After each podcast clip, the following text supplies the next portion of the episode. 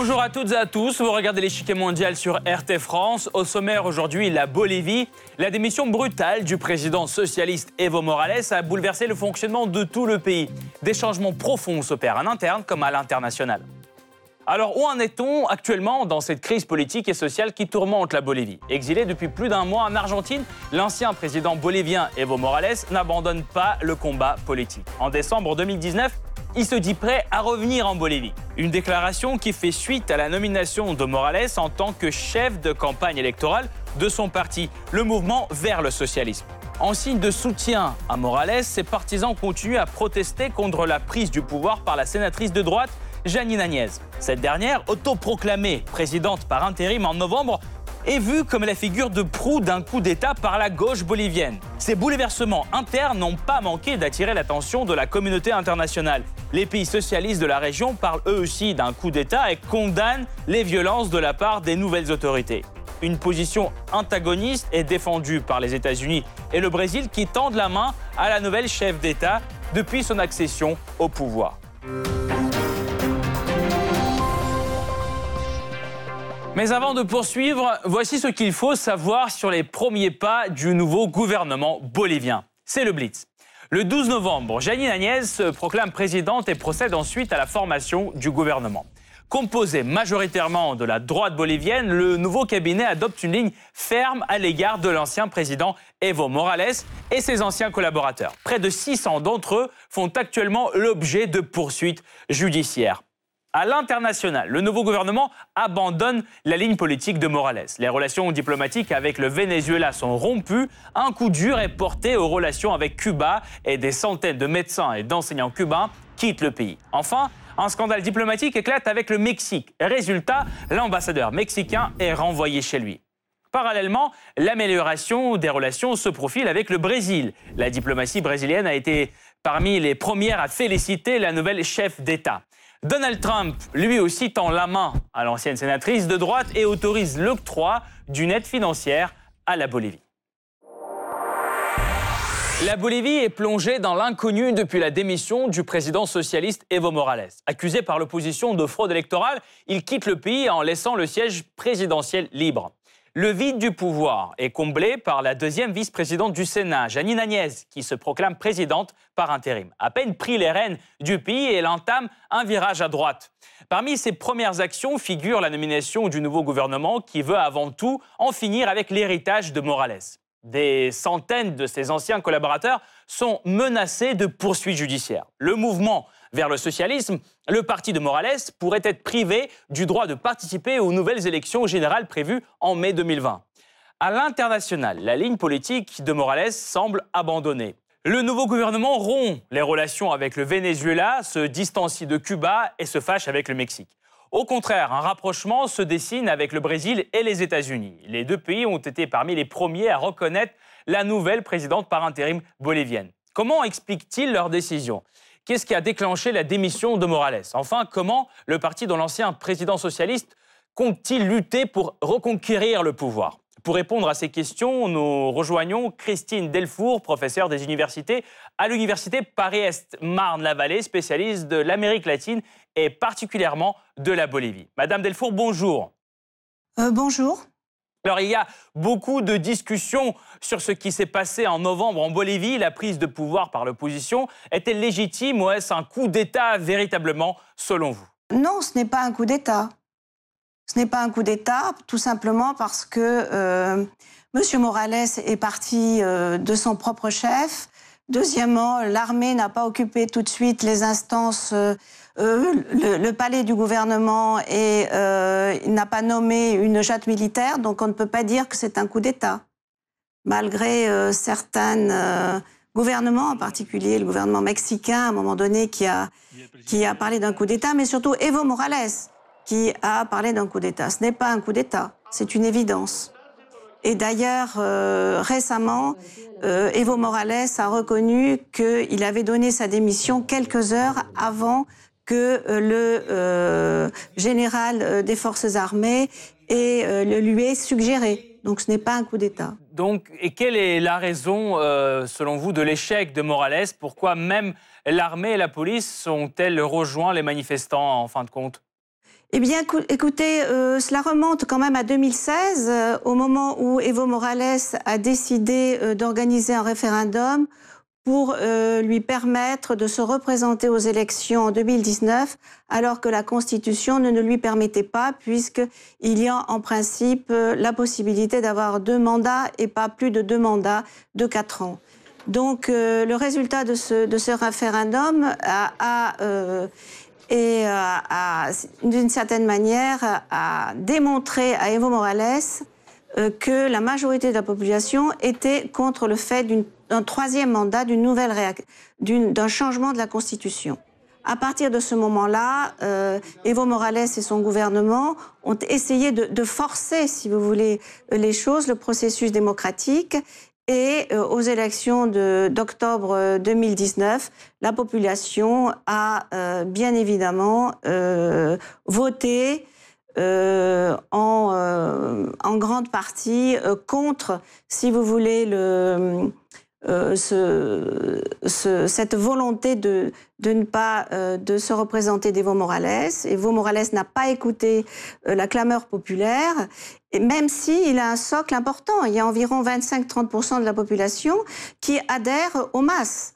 Donc, là, simplement, la population désirait un processus démocratique normal et a démontré qu'elle avait une culture politique démocratique, ce que euh, son président ne semble pas avoir. En tout cas, euh, c'est ce qui s'est passé. Quant à, l'armée, euh, si vous voulez, la police était depuis un moment mécontente avec le gouvernement pour des raisons de salaire. Il y avait, il y avait vraiment un, de tensions très fortes entre le gouvernement et, et la police.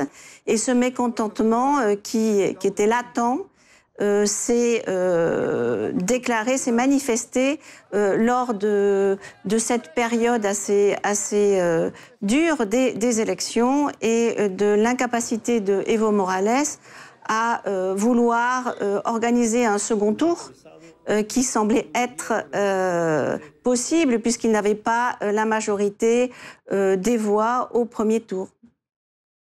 Quant à l'armée, si vous voulez, au bout d'un moment, l'armée a, s'est rendu compte que, que les choses n'allaient pas. Donc, euh, lui ont demandé de, euh, de partir. Mais l'armée est constitutionnaliste. Hein, puisqu'elle a respecté la Constitution. Elle est restée, si vous voulez, dans le cadre de la Constitution. Il n'a plus aucun soutien de l'armée, Morales?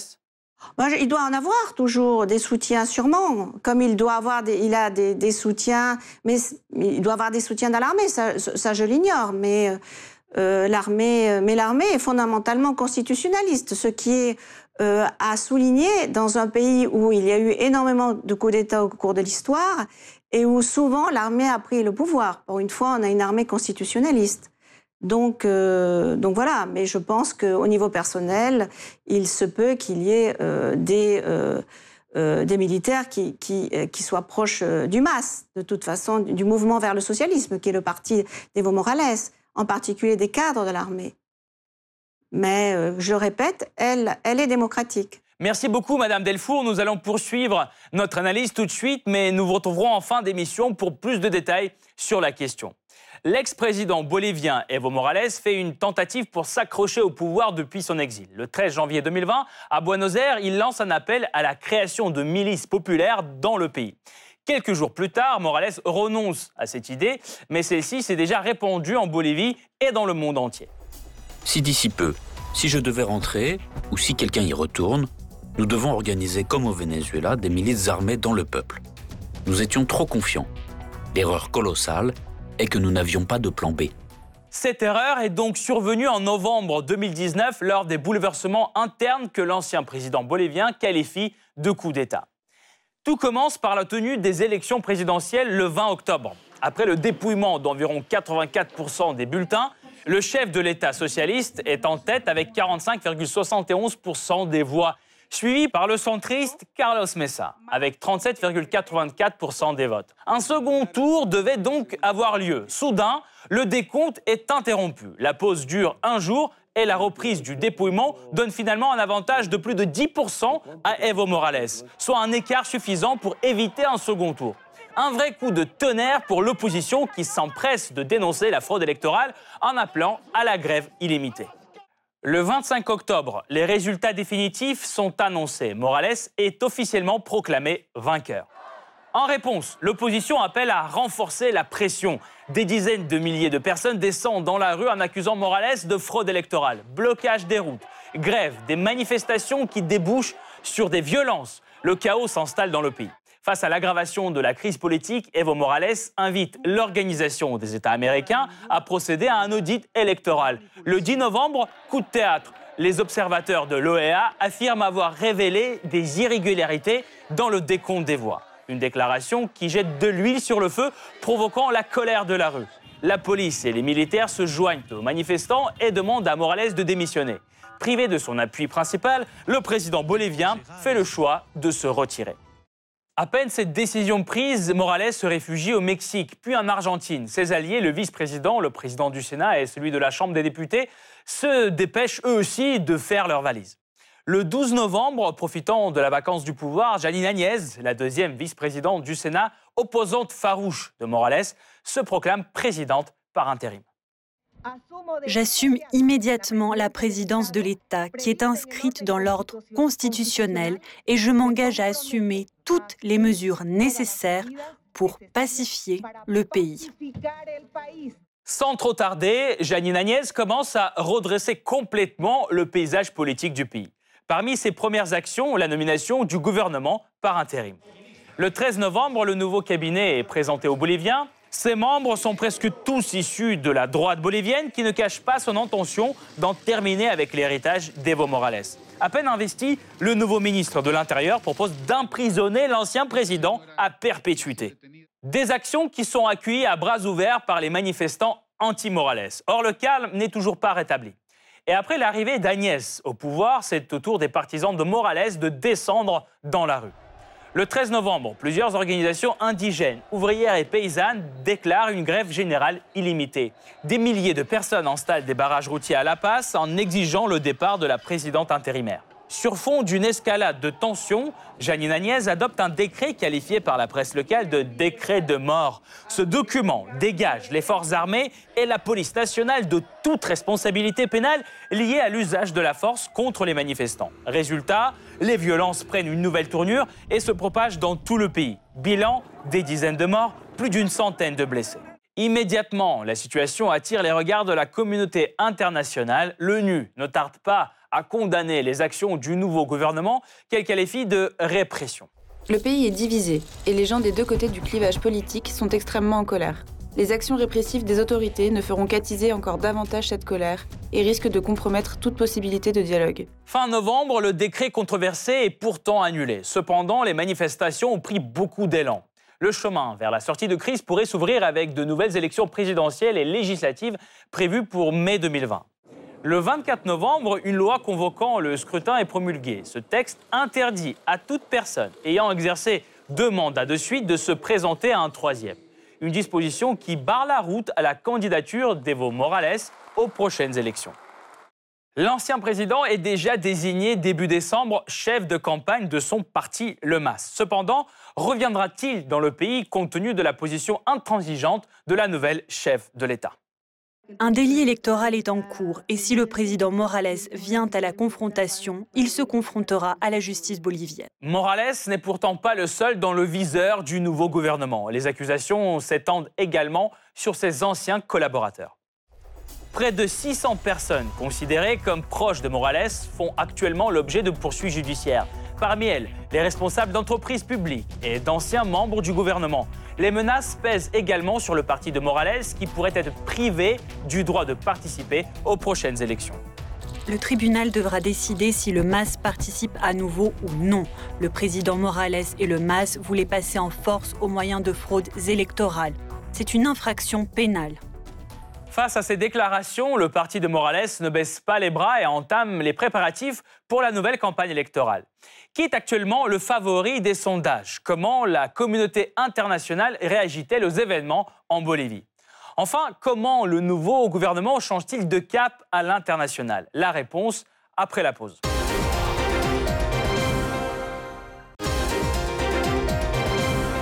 La tension va donc crescendo en Bolivie. Après avoir pris les rênes du pays, le nouveau gouvernement de droite adopte une ligne dure à l'égard de l'ex-président Evo Morales.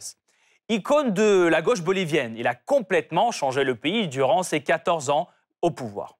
D'abord syndicaliste et défenseur de la culture de la coca, Evo Morales se lance en politique dans les années 90. Fervent socialiste, il accède au poste de membre de parlement bolivien en 1997 et ensuite devient une figure majeure du parti Mouvement vers le socialisme. Dans un contexte politique tendu, Morales se présente aux élections présidentielles de 2002, mais arrive en deuxième place avec 20% des suffrages. Entre 2002 et 2005, la Bolivie est touchée par une crise économique et sociale qui donne lieu à une succession de présidents. En 2005, lors des élections présidentielles, Morales se présente alors comme une alternative au gouvernement néolibéraux précédent. Il veut être le défenseur des Amérindiens, délaissés selon lui par les gouvernements précédents. Les Amérindiens représentent alors 60% de la population totale de Bolivie. Morales remporte les élections présidentielles et devient en 2006 le premier Amérindien à occuper ce poste. Dès sa prise de fonction, il promet de lutter contre la corruption et de sortir le pays de la pauvreté en utilisant les ressources naturelles tout en défendant l'environnement et les droits des indigènes. En effet, il nationalise les usines d'hydrocarbures, jusqu'ici sous le contrôle de compagnies étrangères, et investit dans des programmes sociaux. Lors de son premier mandat, le taux de pauvreté passe de 32,4 à 24,6% selon la Banque mondiale. Quelques mois avant les élections présidentielles en février 2009, Evo Morales fait adopter une nouvelle constitution majoritairement approuvée par la population indigène. Elle autorise Morales à briguer deux nouveaux mandats consécutifs cette constitution accorde aussi une meilleure représentation aux indigènes au Congrès. Ainsi, en décembre 2009, lors des élections présidentielles, Evo Morales est réélu président avec 64% des voix. Néanmoins, en 2011, Evo Morales va à l'encontre de sa politique pro-environnementaliste. Son gouvernement envisage de construire une autoroute traversant une réserve amazonienne protégée. Des milliers de personnes manifestent contre ce projet de loi. Face à l'ampleur de la grogne, le gouvernement fait marche arrière. Dès lors, Morales commence à perdre le soutien de la population indigène, celle qui avait largement contribué à son ascension au pouvoir. Il sera tout de même réélu président en 2014 et ce grâce à l'amélioration considérable de la qualité de vie des Boliviens. Le taux de chômage devient l'un des plus faibles d'Amérique du Sud avec près de 4% de la population active le revenu par habitant est multiplié par deux, passant de 1020 dollars par an en 2005 à 2590 dollars en 2013, selon la Banque mondiale. En 2016, Evo Morales connaît son premier échec politique lorsqu'il organise un référendum afin de faire modifier la Constitution pour lui permettre de briguer un quatrième mandat en 2019. Au même moment, Morales est impliqué dans des affaires de corruption. Même si Morales est innocenté par la justice bolivienne, il perd la confiance de son peuple. Les Boliviens répondent non et rejettent l'idée d'un changement de la Constitution à près de 51%. Cependant, en novembre 2017, la Cour constitutionnelle bolivienne met fin à la limitation du nombre de mandats présidentiels et Morales se présente aux élections de 2019. Sans surprise, les événements en Bolivie et la démission de Morales suscitent des réactions fortes à l'international. Les pays de gauche de l'Amérique latine dénoncent ce qu'ils voient comme un coup d'État orchestré par l'armée. Une opération militaire est en cours en Bolivie, nous la condamnons. Cela ressemble aux événements tragiques qui ont ensanglanté l'Amérique latine pendant le siècle précédent. Le Mexique maintient sa position de respect de la démocratie et des institutions. Non au coup d'État. Une opinion partagée par Cuba, le Venezuela et l'Argentine. Tous sont préoccupés par la violence contre les civils et la pression de l'armée qui a poussé Morales à la démission. Les déclarations sont aussitôt suivies par des actions concrètes.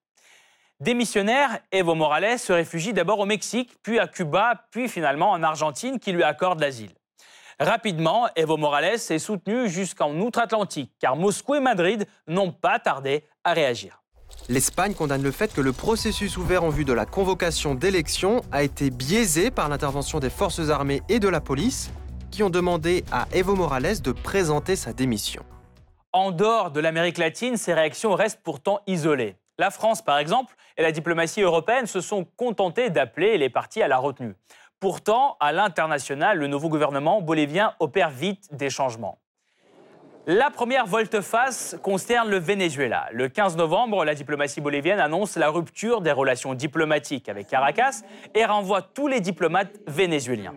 Le parquet réclame aussi le gel de tous les comptes de la PDVSA, la société pétrolière vénézuélienne. La PAS soupçonne qu'elle est utilisée pour financer secrètement le parti de Morales, MAS, et accuse Caracas d'ingérence. Histoire similaire avec Cuba. En novembre, la police bolivienne découvre des fonds qui auraient été envoyés au MAS par la Havane. Résultat, la coopération cubo-bolivienne est révisée. 725 médecins et enseignants cubains travaillant en Bolivie rentrent chez eux. Pire encore, après un tweet virulent du chef de la diplomatie cubaine, La Paz suspend les relations diplomatiques avec la Havane.